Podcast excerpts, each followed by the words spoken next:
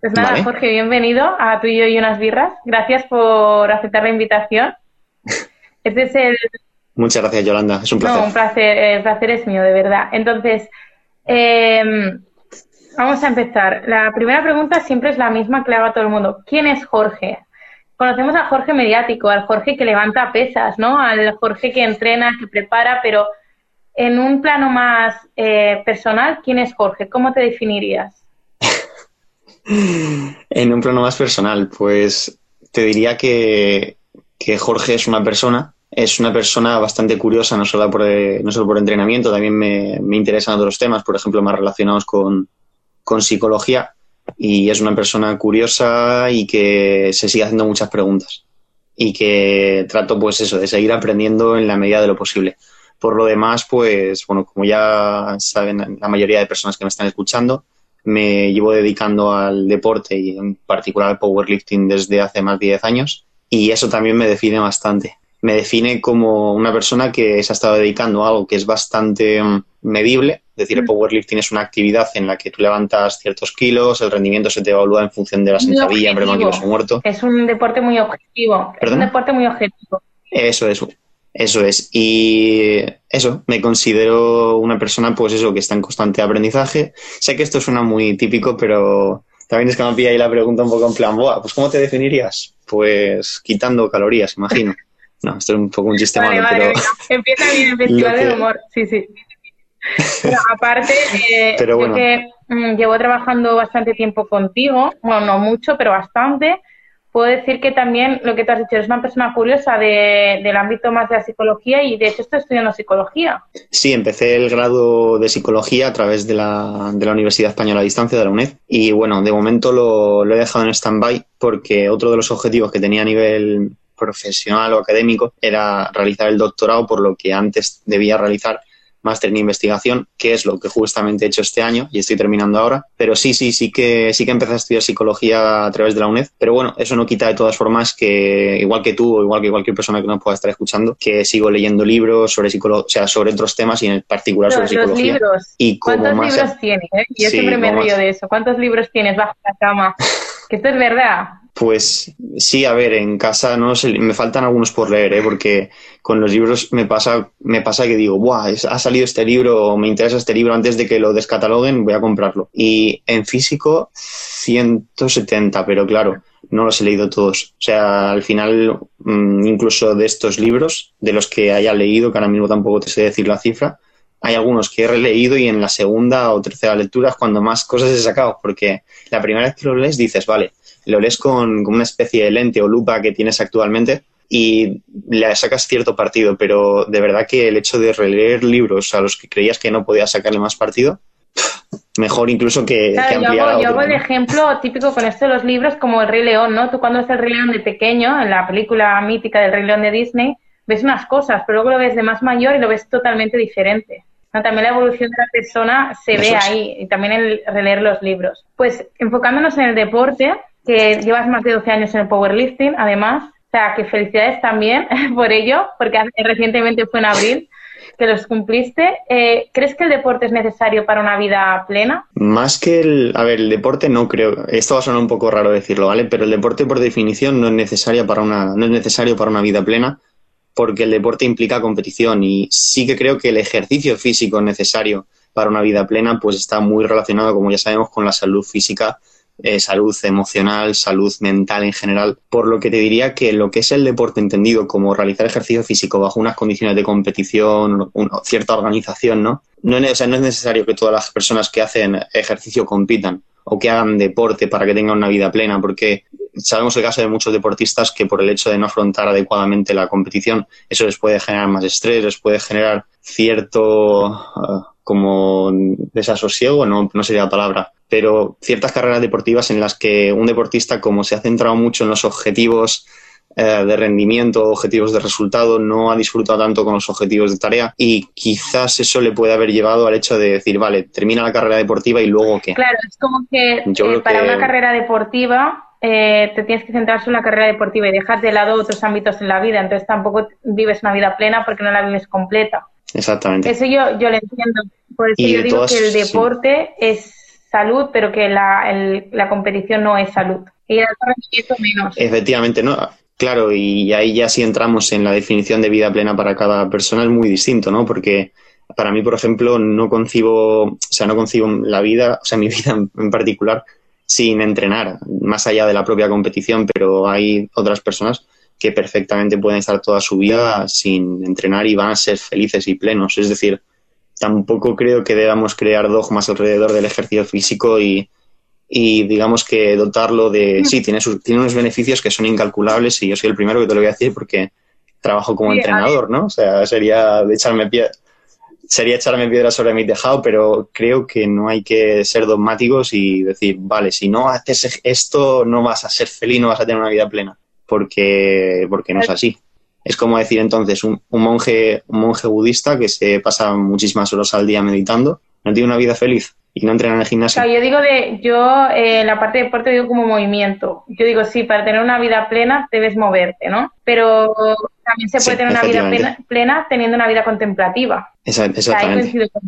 Al final, claro, al final a lo que me refiero es que que sí que considero que el movimiento es esencial para ser, estar sano tanto física como mentalmente, pero que tampoco debo volvernos dogmáticos con ciertas con ciertas afirmaciones de ¡buah! Yo soy mejor que los demás porque hago ejercicio, porque entreno, porque compito. Ese es el problema de que mucha gente odia a la gente que haga deporte por, por como por ese un poco ego, ¿no? Subido que algunos deportistas tienen. Sí. Y así tenemos que intentar, pues, los que entrenamos o competimos, intentar eso, mantenerlo un poco check o a raya. Al margen del mundo de la fuerza, ¿qué otras aficiones o intereses tienes? Que has empezado hablando de psicología, lectura también te gusta mucho. ¿Sobre qué lees? ¿Qué otras aficiones tienes?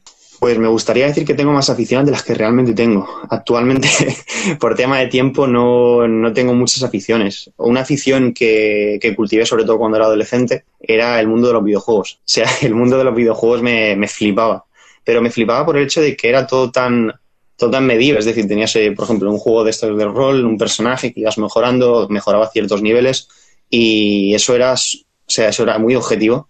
Según el tiempo que tú le dedicaras y el esfuerzo, ibas mejorando en cierto nivel más allá de eso, que lo dejé cuando era adolescente, pues últimamente he estado viendo alguna serie que tenía, o sea, que no tenía abandonada y ni empezada. En 2018 empecé a ver desde cero One Piece, o sea, la serie, ya no leer los cómics, que lo tengo pendiente leer cómics, los, cómics de One Piece. Y me puse al día, o sea, tú sí, bueno, veías la serie, ¿verdad? o sea, bueno, One Piece Hay una parte que hay muchísimo relleno, pero he hecho, ¡buah! Ponerte al día. ¡Buah! sí, sí, no, claro, llega al, a la tierra de Guano. O sea, no voy a decir ningún spoiler por si alguien está escuchando, pero a Guano justamente cuando tienen el combate los protagonistas con el enemigo principal de ese, de ese arco. Y por lo demás, eso te, me gustaría decirte, sí, soy una persona que tiene un montón de hobbies, ¿qué tal? pero, es que no me da el día. O sea, es que, es que no me da el día. Es que no me da el día, te estaría, o sea, te estaría pues, mintiendo. le está sacando un poco partido al confinamiento, ¿eh?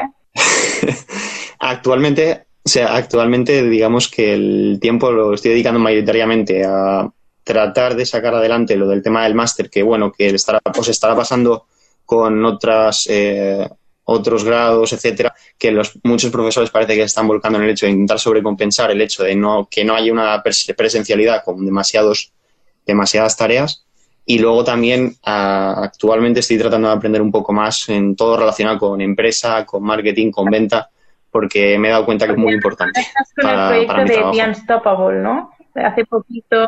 Eso es. Estamos, sí, estamos con Be Unstoppable a punto de, de sacar algo bastante interesante, pero claro, también eso requiere de, de, o sea, nos ha requerido bastante esfuerzo estos últimos meses, bastante trabajo y sobre todo aprender sobre muchos aspectos que no teníamos tan presentes en nuestro de la formación que teníamos, ¿no? Porque todos éramos un poco más técnicos, o sea, un poco más técnicos me refiero a que nos formamos más en el aspecto técnico de nuestro trabajo, pero que para esto que vamos a que no puedo decir nada de momento sobre qué es, pero para esto necesitábamos formarnos un poco con otro con otro enfoque. Bueno, hablaremos con Chris la semana que viene sobre Be Unstoppable y ya ves nos puede dar unas pinceladas un poco así de spam, ¿no? El gancho. Eh, ¿Cómo enfocarías el entrenamiento de fuerza en este confinamiento? Porque hay mucha gente que... Pues enfocaría... Mm, hay mucha gente que está volviendo loca, de hecho hiciste un post al respecto, creo, sobre la... ¿Y si voy a perder mi técnica en sentadilla?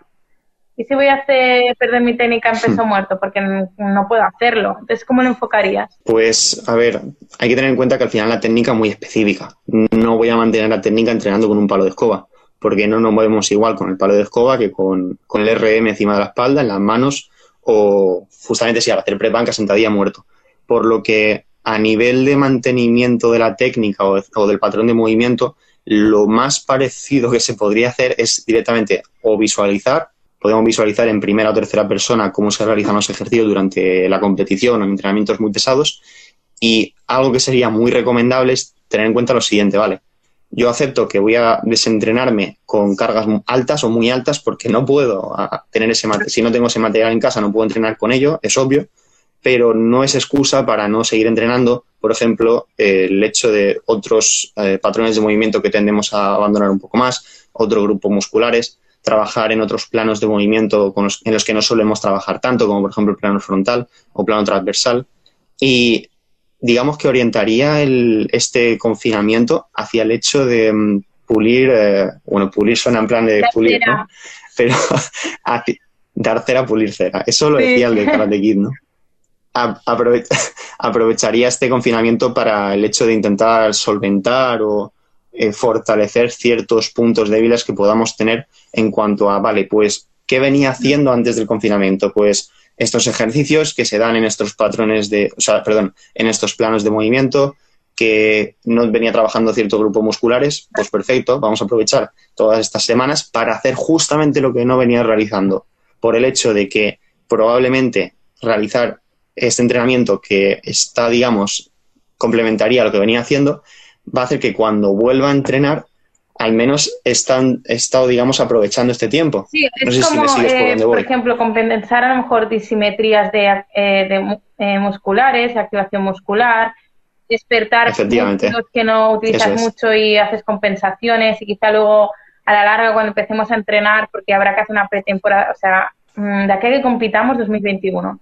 Entonces, es verdad, o sea, siendo sincera pues eh, si puedes activar unos músculos que digamos tenías dormido, eh, tu sentadilla, mm, tu press banca, tu peso muerto será mejor, aunque no estés entrenando a mejorar cargas. Sí, pero claro, si al final, en relación a lo que tú dices, si tú eres capaz, por así decirlo, de... A ver, el cuerpo funciona como si fuera una especie de cadena. Si dentro de la cadena hay algún eslabón que es el que falla, por ejemplo, tú que eres podólogo lo sabes mejor que nadie, si el pie no está bien, las estructuras que están por encima del pie probablemente no estén lo suficientemente estables o puedan tener la movilidad adecuada para cumplir con su función. Es decir, hay valgos de rodilla que se observan que no es por el hecho de los músculos de la, o sea, músculos eh, de la cadera de la rodilla no estabilizan adecuadamente la rodilla, sino que si la base que es el pie no está bien, lo de arriba cae, es como un edificio. El valgo muchas veces es por un pie cabo valgo, o sea, un pie con mucho puente que aplana demasiado. Entonces, eh, como no puede, o con,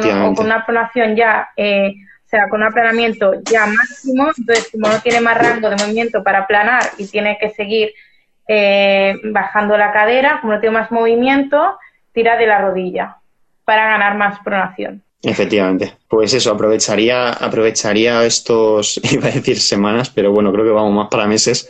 Aprovecharía estos meses para pulir esas, esos puntos débiles, incluso para evaluar si tenemos alguna falta de movilidad en alguna de las articulaciones que deberían principalmente tener movilidad, aparte de estabilidad, por ejemplo, el tobillo, las caderas, raquis torácico, los hombros, sería bastante interesante. Y yo creo que podemos ver la tortilla desde el lado bueno, o intentar verlo desde el lado bueno. Ser realistas, sí, es una putada estar en casa, hay personas que van a estar peor que nosotros, pero en cuanto al entrenamiento creo que no es lo más, no es la mayor tragedia del mundo que, pueda, que estemos varios meses sin tocar una barra. Yo me muero de ganas de que el primer día de poder ir a entrenar y ir a coger una barra, la sensación del sí, la sensación del moleteado las espinillas reventadas, ya no tengo las espinillas moradas, ya no tengo morados, son espinillas de persona normal.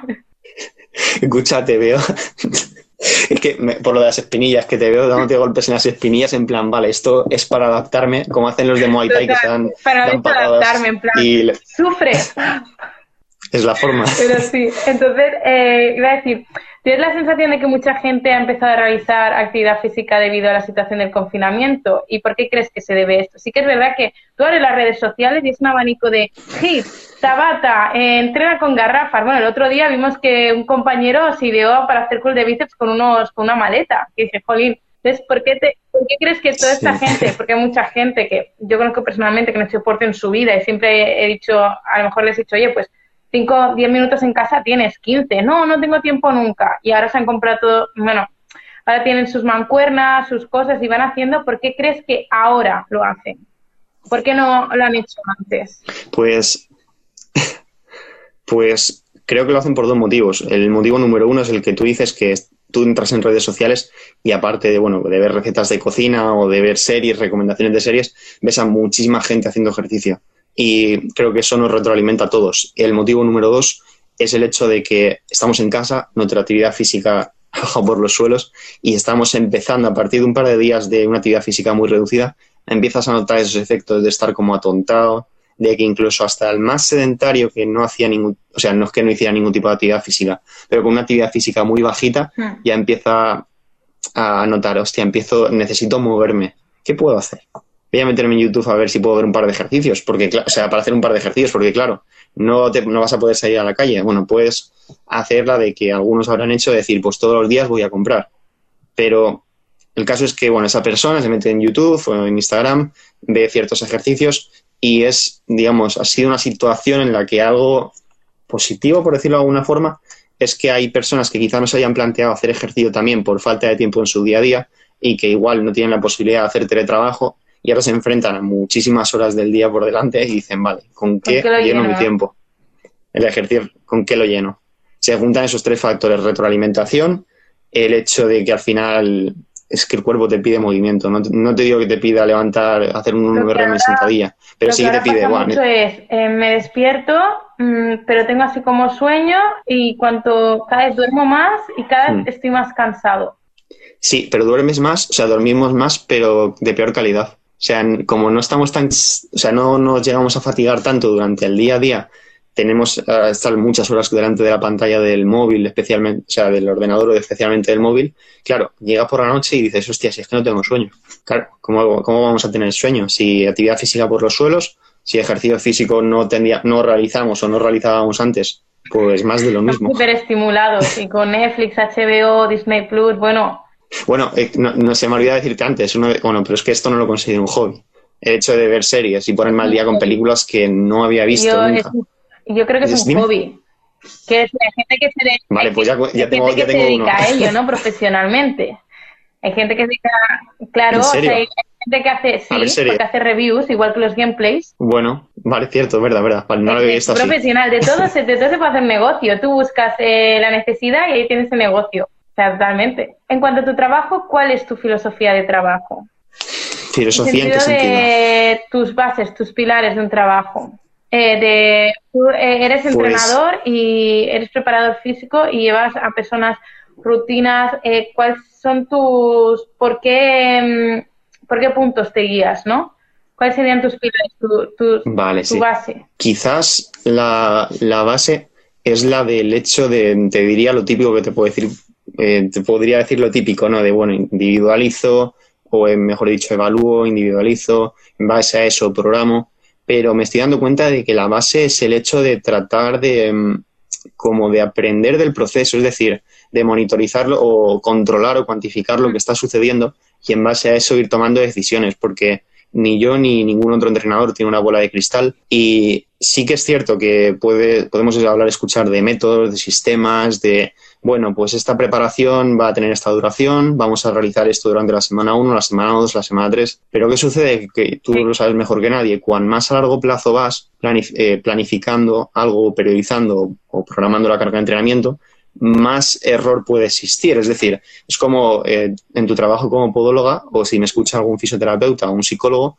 tratar de planificar exactamente lo que va a suceder durante la recuperación del paciente. Es irrealista. Tú puedes establecer ciertas metas objetivos o criterios funcionales que te dan a entender que se ha cumplido con el objetivo de un periodo. Por ejemplo, si el objetivo de este ciclo de entrenamiento es mejorar, eh, mejorar la fuerza aplicada con cargas altas, cuando yo programo eh, una semana de entrenamiento, voy realizando la semana de entrenamiento, o un entrenado va realizando la semana de entrenamiento, si vemos que a partir de cierta semana no se sigue mejorando, quizás esto me está dando a entender que o bien estamos entrenando mucho o entrenando poco, o que hemos sacado ya todo el partido y no hay, digamos, margen a mejorar más en ese ciclo de entrenamiento, pero aunque yo pueda basar, digamos, mis decisiones eh, de forma previa en base a la evidencia científica o en mi experiencia, digamos que mi filosofía va en la línea, o lo que, me he, lo que he aprendido durante estos años va en la línea de que es mucho más importante la monitorización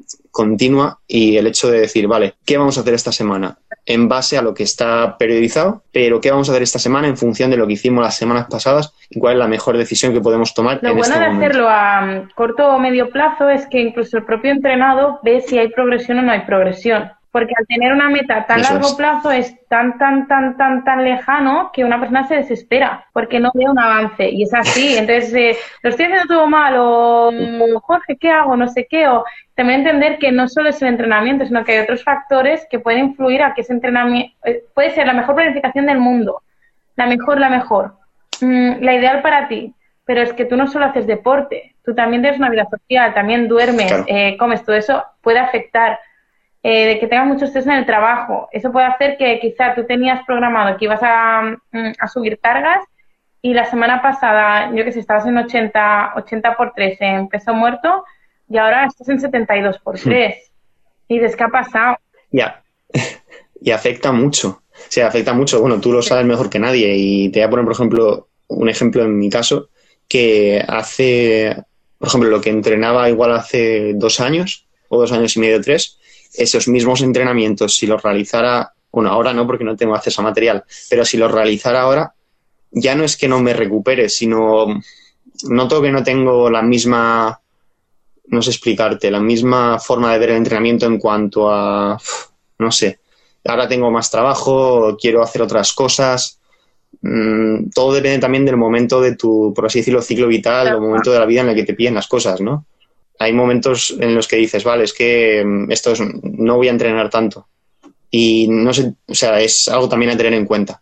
Toda esa información, digamos, que hay que tenerla presente para, para programar, digamos, la dosis de ejercicio adecuada en, cada momento. de etapas, ¿cómo te ha afectado a ti esta crisis? Yo creo que, bueno, esta crisis de coronavirus, de confinamiento, está sirviendo a mucha gente para crecer personalmente o quizá eh, plantearse cosas que no se había planteado nunca. Mucho tiempo libre, muy poco muy poco ruido alrededor, ¿no? Estás mm, solo contigo, entonces, claro, te, tienes que escuchar por narices, ya no puedes, ya no puedes enmudecer esa, esa voz que hay dentro de ti.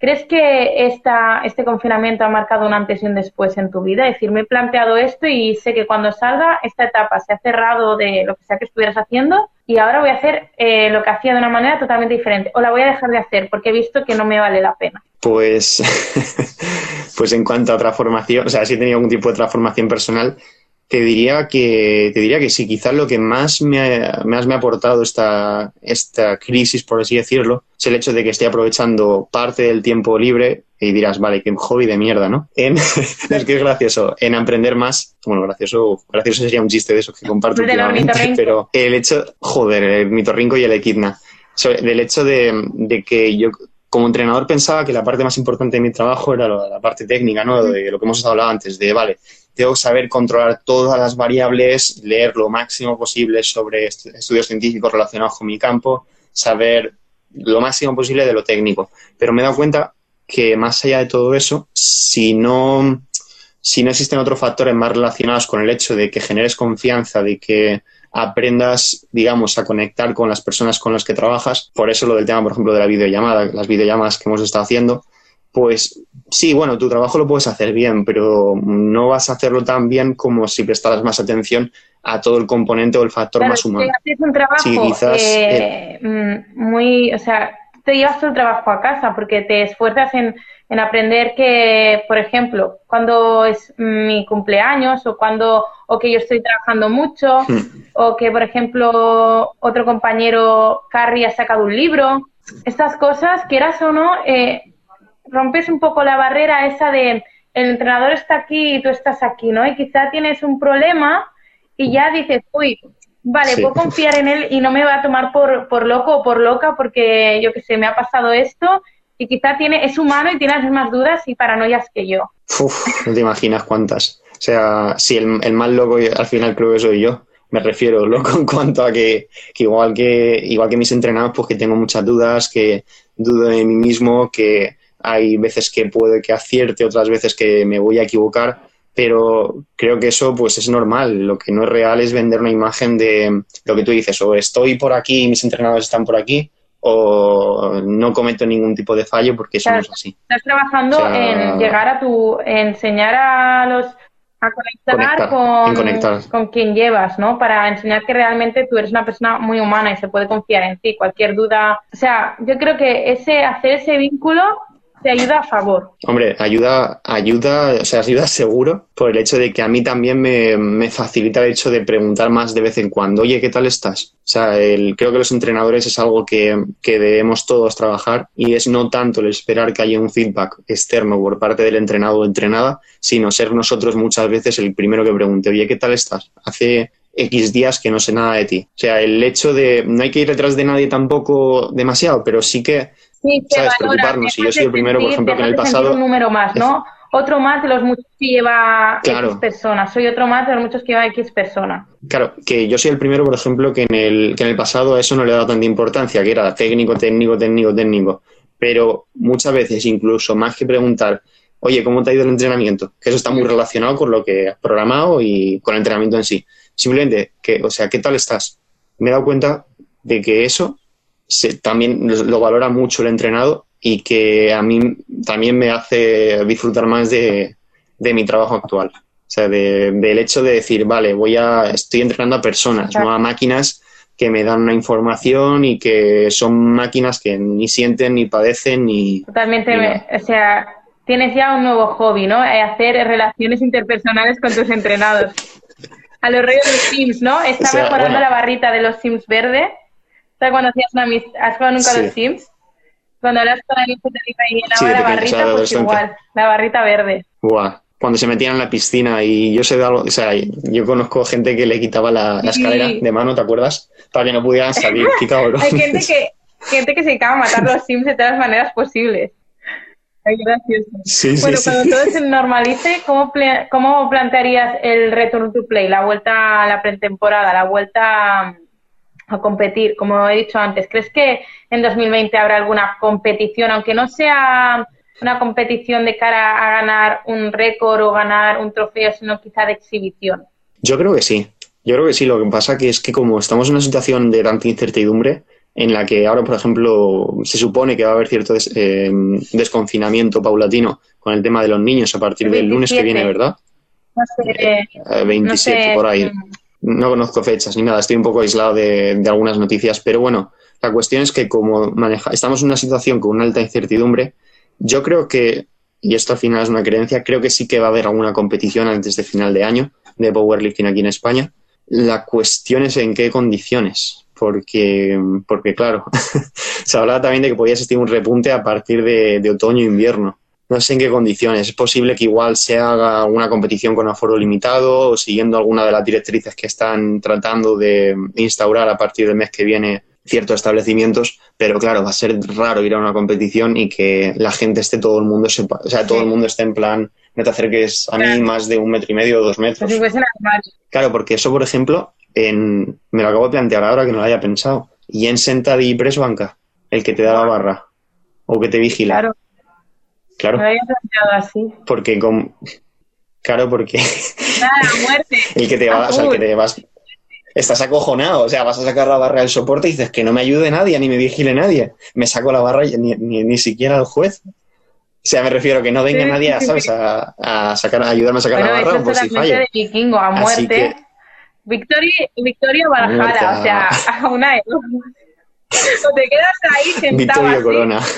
o, o la sacas. Sí.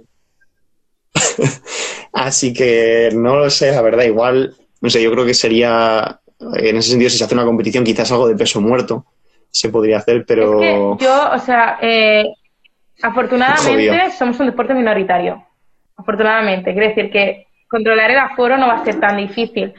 Pero claro, todo el todo lo que conlleva ya no es el hecho de controlar un aforo, sino todo el movimiento que conlleva que, por ejemplo, si se hace en Barcelona una competición, que venga gente de Euskadi, gente de Galicia, gente de Madrid.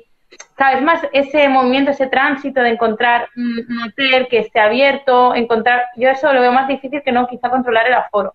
Claro, efectivamente. Sí, sí, es que, es que nos- o sea, esto nos atañe a todos.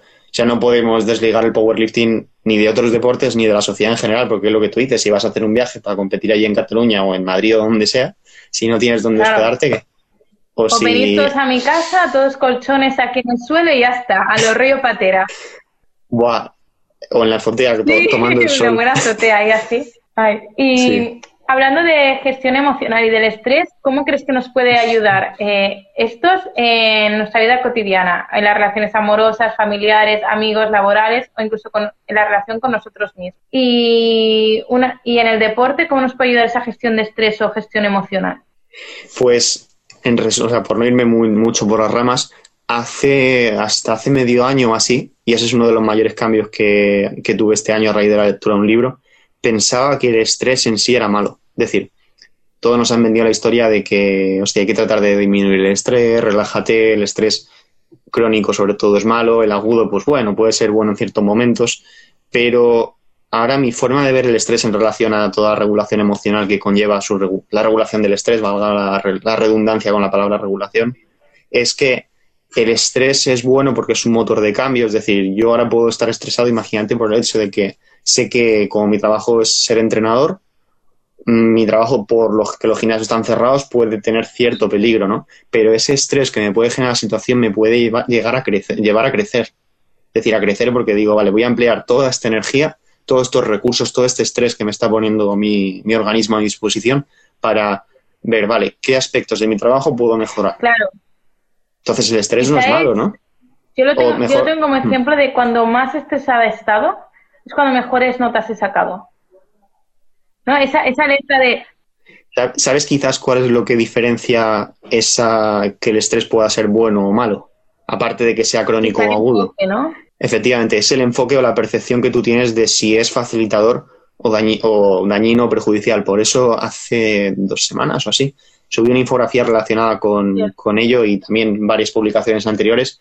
Y es que es así, es decir, el hecho de, o sea, está demostrado cada vez con más estudios experimentales que el hecho de que tú veas el estrés como facilitador o como perjudicial, digamos que te produce ciertos efectos a nivel fisiológico que están muy relacionados con el hecho de todos los efectos que pudieran tener dañinos que vienen asociados al estrés, pero no vienen asociados per se al estrés, sino que vienen asociados a que tú interpretas el estrés como algo que es malo o como algo que deberías Claro, reducir a si toda lo costa. pensamos, realmente el estrés es una respuesta de lucha-huida. Si nos paralizáramos y tuviéramos un tigre delante, o el estrés no nos ayudara Sí. a, a, digamos, a luchar contra eh, antaño, o sea, en la prehistoria, a luchar contra nuestra, eh, contra la amenaza, realmente estaríamos todos muertos. Sí, incluso por ir más allá, no solamente se da una respuesta de lucha o huida ante el estrés, gracias a la adrenalina, noradrenalina, sino que también, por ejemplo, una hormona que es del estrés que no es tan conocida como hormona de estrés es la oxitocina, que nos ayuda a conectar con los demás. Es decir, la respuesta de estrés no solamente nos permite luchar o huir ante un factor estresante que puede ser un, bueno, iba a decir un tigre, ¿no? Pero una amenaza que a me ha nuestra venido el tigre física. el Diego de Ice Age, cuando le he dicho, no sé por qué. Hostia. La cuestión es a que cuando estás estresada, o a mí me pasa igual cuando estoy estresado, nos apetece desahogarnos con alguien. Sí, totalmente. O sea, yo ahora estoy O sea, que quemado. escúchame y solo Estoy- quiero que me escuches y ya está. Efe- Exacto, pero por el hecho de que se segrega una hormona que es la oxitocina que facilita el establecimiento de lazos o uniones de amistad, etcétera, y esa hormona, digamos, que nos facilita canalizar esa situación, por lo que también forma parte del estrés. Y digamos que no hay que, o sea, no hay que pensar que estrés es lucha o huida, sino que estrés al final es una respuesta fisiológica de nuestro organismo que nos permite adaptarnos al, medio y hay que utilizarla a nuestro favor, si no, no habría evolucionado. O sea, si no me refiero... Si no, ¿Qué leíste? El lado bueno del estrés, de Kelly McGonigal. El lado bueno del estrés. Está en inglés The Upside, eh, The Good Upside of Stress o algo así el lado bueno del estrés. La, autora es Kelly McGonigal. Tiene además una charla TED buenísima ah, sobre este tema. que si buscas. Sí, es muy sí, el, que os pasé justo, efectivamente. Pues es la, es la misma autora y la verdad que a mí el libro me dejó en plan, hostia. Claro, o sea, es decir, yo por ejemplo, del tema este de la meditación, que ahora que me mola bastante, lo orientaba en parte hacia el hecho de tratar de reducir el estrés y cuando me sentía muy estresado, mi, mi, eh, mi, hilo de pensamiento era voy a tratar de desestresarme, de focalizar la atención en la respiración y bueno, el estrés es malo, etcétera, etcétera. Pero ahora mi hilo de pensamiento va en la línea de si tengo esta respuesta de estrés, debe ser por algo, porque me importa lo que está sucediendo. Más el, el por qué, en vez de intentar como apartarlo, entender el por qué tienes estrés. Claro, lo veo como, por ejemplo, un surfista cuando ve una ola, trata de utilizar la ola. Es lo mismo, no puedes parar la ola del mar. No vas a decir, bueno, voy a parar la ola del mar así con la mano, no, no se puede hacer eso, lo que la haces, la utiliz, la empleas, la utilizas, igual que utilizamos nuestro estrés, por ejemplo, en competición para rendir a nuestro máximo nivel, ¿por qué no voy a utilizar yo el estrés durante, imagínate, un examen para estar súper focalizado? Tiene sentido. De hecho, ahora que has sacado todo el tema, eh, ¿cómo y por qué empezaste a meditar? Porque si que eres una persona muy zen, eres casi como un monje Shaolin de estos. ¿Qué va? ¿Qué va, qué va, qué va? Me falta muchísimo por aprender. Me falta muchísimo por aprender para... ir en el camino del monje Shaolin? ¿Por avatar? Aparte de eso... No, que va, que va, que va, que va, que va. Fue en 2017 y tampoco es el camino, o sea, no pretendo ser el monje Shaolin ni nada. Eh, digamos que todo empieza porque en 2017 a raíz de la preparación para el Campeonato de Europa Absoluto de Powerlifting, nos llevó la preparación a nivel psicológico un psicólogo que es Iván Alonso, Brain Builder en, en Instagram. Y digamos que en mi caso, eh, parte de la intervención iba en la línea de mejorar la atención sostenida, que es una, digamos, de las capacidades o las dimensiones de la atención. Es el hecho de yo fijo la atención o focalizo la atención en, imagínate, una sensación corporal o de forma externa en la barra y soy capaz de mantenerlo ahí. Como te dijera, focalizo la atención ahora en, o sea, en hablar contigo y no se me pasan por la cabeza ningún otro tipo de pensamientos, ni soy capaz ni siquiera de leer los comentarios, ni veo el tiempo que ha pasado, ni las personas que están en directo, sino que estoy focalizado en algo y mantengo la atención de forma sostenida. Pues él me, eso es, me propuso empezar a meditar para mejorar, digamos, esa capacidad y me entró la curiosidad y dije, vale, ¿esto en qué consiste? Pues me puse a leer, buscar lo típico ¿no? de Google, vale, meditación, y acabé dando con y una, locura. Pero total, que... ¿Cuál cojo? ¿Cuál cojo? Nada, él me puso una actividad muy básica de meditación que era centrar mi atención en la respiración estando sentado. Empezamos con cinco minutos y luego fuimos pasando a 10, a 15. Me preguntaba cuántas veces perdía la atención durante ese periodo. Y di con el hecho de que la meditación venía de la práctica budista y me, me llamó la atención. Pero igual que te digo del budismo, estuve leyendo en esa época sobre sobre budismo. Ahora no, hace tiempo que no leo, la verdad, sobre budismo, pero específicamente, pero también leí sobre, eh, sobre el estoicismo, que ahora también está un poco de moda, y me di cuenta de que realmente el control, digamos, de la atención es, es muy importante y que en muchos, muchas religiones, filosofías, etcétera, se ha mencionado a lo largo de la historia. Por ejemplo, el hecho de rezar en por parte de los cristianos, musulmanes, etcétera, Sí, es una meditación que se llama trascendental. O sea, es decir, tú repites un mantra, mantienes la atención de forma sostenida hacia, hacia algo. Y el tipo de meditación que realizo se llama meditación vipassana. Es una meditación en la que tú mantienes la atención de forma sostenida hacia, hacia la respiración y no se trata de ni de dejar la mente en blanco ni se trata de eliminar los pensamientos. Simplemente es focalizo la atención a la respiración. Si se me pasa algún pensamiento por la mente, pues lo observo pero no reacciono. Es decir, una meditación es una, un tipo de detención a reactiva. No digo, vale, pienso, imagínate que ahora me pasa por la cabeza el hecho de cuándo voy a poder a volver a entrenar, qué voy a hacer ese día. Voy hilando, ¿no? Puedo caer en la mente del mono. O sea, tú misma o cualquiera que me, que me esté escuchando, se dará cuenta de que todos tenemos la mente del mono que se basa en que piensas en algo y vas a otra rama, a otra rama. Vas cambiando como de pensamientos o de ramas cada dos por tres. Sí, no, sí, de hecho, de hecho, mm, yo empecé a meditar mm, seriamente a partir del confinamiento del COVID, porque yo la gestión de la ansiedad y el estrés la llevaba muy mal. Es una persona con mucha ansiedad, siempre he sido una persona con muchísima ansiedad, sé que es de ansiedad incluso. Y nada, eh, mi, mi, pareja es una persona súper que medita zen, va a casa zen, cuando podía salir, va a casa zen y todo, y me dijo, oye, ¿por qué no pruebas de, de meditar? Y dije, a ver, digo, sé lo que es, pero yo no me veo capaz de no pensar nada. Y me dijo, no, es que no es no pensar nada, no es dejar la mente en blanco, focalizarte en un pensamiento y si se te va ese y si se te va ese foco volver a reconducirlo. Y empecé eso con me empecé con respiraciones que es como lo más fácil o sea más fácil para que entiendas. Es como que respirar todo el mundo te puedes concentrar en respirar no y luego ya eh, poco a poco eh, fui haciendo eso. Si algo me perturbaba decía vale voy a meditar eso que me perturba. Y entonces llegar hasta el origen de por qué me está perturbando esto y ver si realmente esa perturbación o ese estrés o esa importancia que yo le estaba dando realmente era real. Porque yo tiendo mucho a la fecha descendente. Es decir, eh, ha pasado algo. Esto de la fecha descendente existe en psicología. Y ha pasado algo malo para mí. Les digo, Buah, pues no sé, mm, no puedo entrenar, no puedo entrenar. ¿Qué es lo que está pasando ahora, no? No puedo entrenar. Buah, pues si no puedo entrenar, eh, seguramente me volveré sedentaria. Como me volveré sedentaria, luego cuando pueda entrenar no querré volver a entrenar. Como no querré volver a entrenar, me voy a engordar. Y como me voy a engordar, cada vez querré hacer menos. Cada vez que Y es como, eh, eh mm, no, para, ¿no? Ese, ese círculo vicioso hacia abajo. Entonces la meditación a mí lo que me ayuda es a parar ese círculo vicioso y decir, centrarme y decir, a ver, ¿realmente es tan malo no, no poder entrenar, por ejemplo, ¿eh? ¿Qué puedes tú hacer respecto a eso? Y, lo acabo escribiendo. Y de hecho soy una loca que tiene libretas por todos lados. O sea, lleno de que quien lo abra dirá, ¿qué es esto?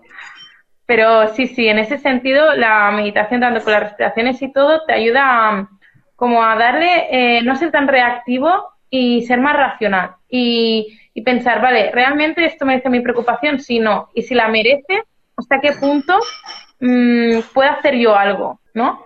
Efectivamente. Sí, te, digamos que te hace, como bien dices, mucho más, mucho más consciente de todos tus pensamientos y te intenta, digamos, que, o sea, entrenas a tu mente para que no sea tan, tan reactiva. Porque si no, luego sucede que ves una noticia o sucede cualquier situación y es como, ah, alarma, alarma, alarma, alarma. Todos son no solo las noticias, sino, por ejemplo, eh, es un ejemplo estúpido. Yo te escribo algo, lo que sea, y veo que me has dejado en visto en el WhatsApp. Buah, es que me ha dejado en visto, es que no sé qué, es que no sé cuánto, es que no tiene cinco minutos para hablarme, es que no, ¿sabes? Y en realidad es como, a ver, piensa, ¿por qué te ha dejado en visto? Porque lo ha abierto sin darse cuenta y luego se ha olvidado de responderlo. A mí me ha pasado un montón de veces, ir a responder el mensaje, pensar que lo he enviado y quedarse en el, en el de esto de escribir, sin haberlo enviado. O sea, así. Y entonces dices, a ver, lo lógico no es que se haya olvidado, porque qué, qué, señal está dado anteriormente de que eso lo ha hecho? Ninguna. Por tanto, ha podido o equivocarse o cualquier cosa, no es siempre lo malo. Entonces, en ese sentido, en todo, yo creo que ayuda. Al menos yo personalmente ayuda. Sí. A mí personalmente me ayuda. Ayuda y mucho, ayuda mucho, mucho. Hay un libro relacionado con la meditación que, bueno, dos libros que recomendaría por si lo, le interesa a alguno de los oyentes. Uno es Meditación Vipassana de Ramiro, Calle, de Ramiro Calle y el otro es Los beneficios de la meditación. Eh, creo que tenía un subtítulo este segundo, pero bueno, Los beneficios de la meditación de Daniel Goleman, es un autor que ha escrito muchísimo sobre inteligencia emocional, y Richard Davison. Esos dos libros son, a mí me han parecido bestiales. sobre todo relacionado con la meditación. Los pongo en la historia y los, eh, los pondré en la, en la descripción del, del audio, de podcast. Así que Perfecto, te lo pasaré luego. Vale, pues bueno. Sí. Ahora que has empezado a meditar, ¿podrías vivir sin meditar? ¿Es un must have en tu vida? No, no es un must have en mi vida. No, no lo es. O sea, no es algo que debo hacer de forma obligatoria, porque realmente la meditación, o sea, va a sonar esto un poco raro, pero bueno, no hay, no siempre se debe meditar o meditación no es solo lo que se hace estando en, por ejemplo, imagínate, de medio, posición de medio loto, sentado o en cualquier posición que se suele emplear al meditar, sino que meditar no deja de ser el hacer una actividad focalizando la atención y tratando de no ser reactivo hacia, hacia todos los pensamientos que te puedan surgir, sino tratar de, si, si pasa algún pensamiento, pues que se, se vaya por donde ha venido. Creo que, creo que en el libro este de Meditación Vipassana de Ramiro Calle hablaban del ejemplo de, de una persona que no me acuerdo si era un ayudante en un, en un eh, monasterio allí en la India, de cómo realmente mejoró su atención. Esa, es una, era un mm. cuento, ¿no? Una fábula de cómo mejoró su atención eh, fregando, ¿no? fregando o barriendo el suelo. Ah, o sea, una actividad tan monótona y monótona como puede ser barrer, cómo lo utilizó para, la utilizó para aprender a focalizar su atención. Y es que realmente, si te das cuenta, el hecho de que a ti te habrá pasado, porque a mí me ha pasado, a todos, a muchas personas nos habrá sucedido, que cuando estamos haciendo tareas rutinarias del día a día, como fregar los platos, ordenar la habitación, la mente se pone en modo automático y empieza en el mono y dices, ¡buah! Estoy pensando en esto, en lo otro, mientras se pone a... No estás realmente centrado en la tarea que estás realizando. De hecho, una, una, una cosa graciosa que me pasó, porque yo soy la típica que le pasan todas las cosas así graciosas, que fui a... Eh, yo corría en barro y fui a llevar las zapatillas de correr a la lavadora para lavarlas, que se podía lavar la lavadora. Y luego tenía hambre y iba a ir a la nevera, ¿vale? O tenía algo que tenía que guardar en la nevera, no recuerdo cuál era el orden. Pues imagínate lo automatizado que lo tenía, que puse lo de la nevera en la lavadora y las bambas en la nevera. Y me volví hacia la habitación y hice así como, espera. Y volví otra vez y dije, idiota. Pues lo típico que te pasa, o, tienes la basura en un, en un, sitio concreto donde tiras las cosas y de golpe no está y tú lo tiras al suelo. Tal cual. Eso nos ha pasado lo que tú dices de la basura, de aquí en casa, bueno, en casa de mis padres tienen una bolsa con la basura y está cerca del fregadero. Y lo típico de tirar, el, si te tomas un yogur de estos de que vienen en plástico, de tirar la cuchara a la basura y el envase del yogur al fregadero, toma por culo. Sí, sí. Pero claro, porque va a ser con el procesamiento automático y se supone que sí, el procesamiento automático lo que te permite es reservar eh, recursos cognitivos para otras tareas. O sea, yo, por ejemplo, cuando conduzco, el hecho de tener automatizada esa tarea me permite estar hablando contigo. Pero claro, por otra parte, tener algo automatizado también puede hacer que no seas totalmente consciente de lo que estás realizando. No digo que haya que conducir pensando en, vale, llevo la primera, la segunda, la tercera. Hacerlo pero sería agotador, pero lo que me refiero con ello es que hay que, o se podría, digamos, que meditar en el día a día, entre comillas, intentando que la mente no divague en exceso. Es decir, que no nos veamos en una cadena de pensamientos como la que tú me, el ejemplo que me has puesto, que ha sido muy bueno. Es decir, el de, imagínate que empiezas a fregar y te viene a la cabeza el hecho de que no, estás, de que no estamos entrenando en el gimnasio. Y de ahí vas al hecho de decir, vale, ¿y si deja de gustarme entrenar? ¿Y si como me deja de gustar de entrenar, no entreno, eh, yo que sé, gano peso o lo que sea? Y fíjate, hemos pasado de A a, Z.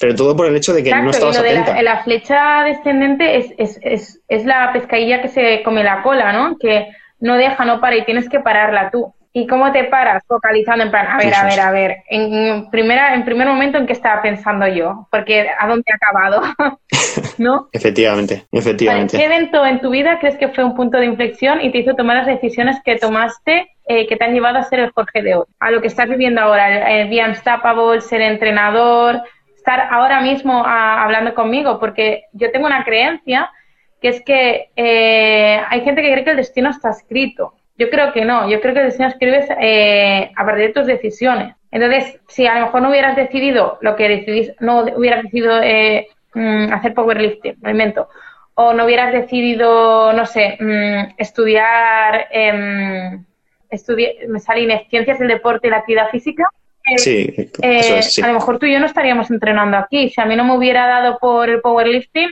quizá no te hubiera conocido nunca. Entonces, ¿qué, ¿qué, fue lo que tú crees que te hizo llevar al, o sea, ir hacia el rumbo en el que estás ahora? Ese punto de inflexión que dices, este es el momento que pues yo creo que lo cambió todo. Pues te, ahora mismo te diría que tres, tres puntos. O sea, en 2008 me apunté, 2008, no, perdón, 2007, en septiembre de 2007, hasta septiembre de 2007 hacía pesas en casa, pero eso era lamentable. Eso era, para que te hagas una idea, tenía unas dos mancuernas de dos kilos y hacía igual, o sea, hacía igual, no, hacía solo vídeos. Porque no tenía ni putísima idea. Pero no, no, el fallo no, pero el rollo 150 repes o 200 de eso de decir, vale, tú sientes la congestión y yo pensaba que eso era lo que te hacía, ¿no? Lo que te hacía crecer y te daba los gains, los resultados. Total, que una decisión o un punto en el que yo creo que fue un punto de inflexión fue el hecho de apuntarme al gimnasio en septiembre de 2007. Otro punto fue en, en abril de 2009 participar en el primer campeonato de powerlifting al que fui. Me daba mucha vergüenza, me daba muchísima vergüenza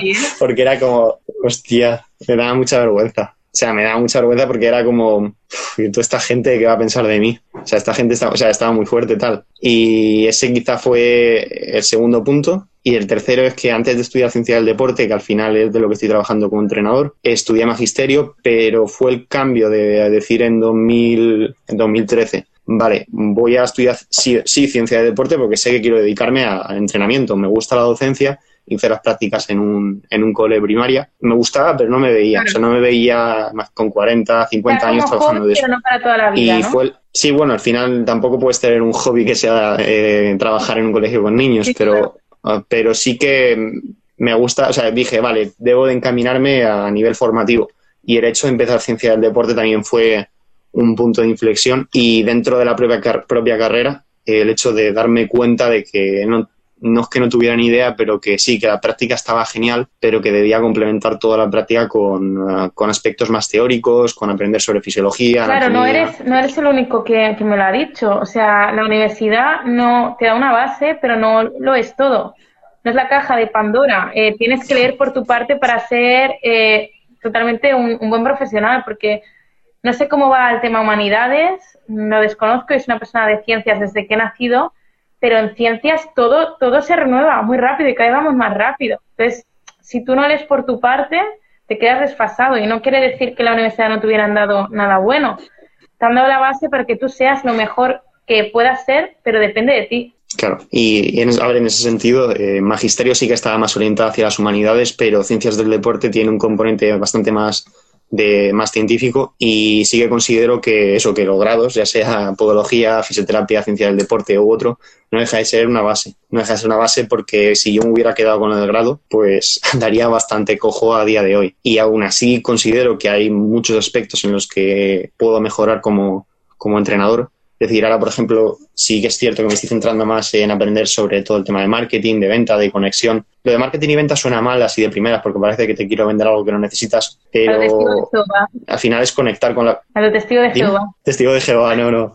No, pero me refiero que estoy aprendiendo más sobre todo el tema este de, o sea, toda la cuestión de psicología social, de conexión con, con, eh, con las personas con las que trabajo o quiero trabajar. Y cuando pase a todo el tema del confinamiento, verano, etcétera, tengo o quiero, eh, digamos que seguir aprendiendo especialmente sobre anatomía, sobre fisiología, biomecánica. Pues Hay ciertos. Esto dura hasta una hora, entonces nos quedan 13 segundos. Desconectamos y volvemos a conectar.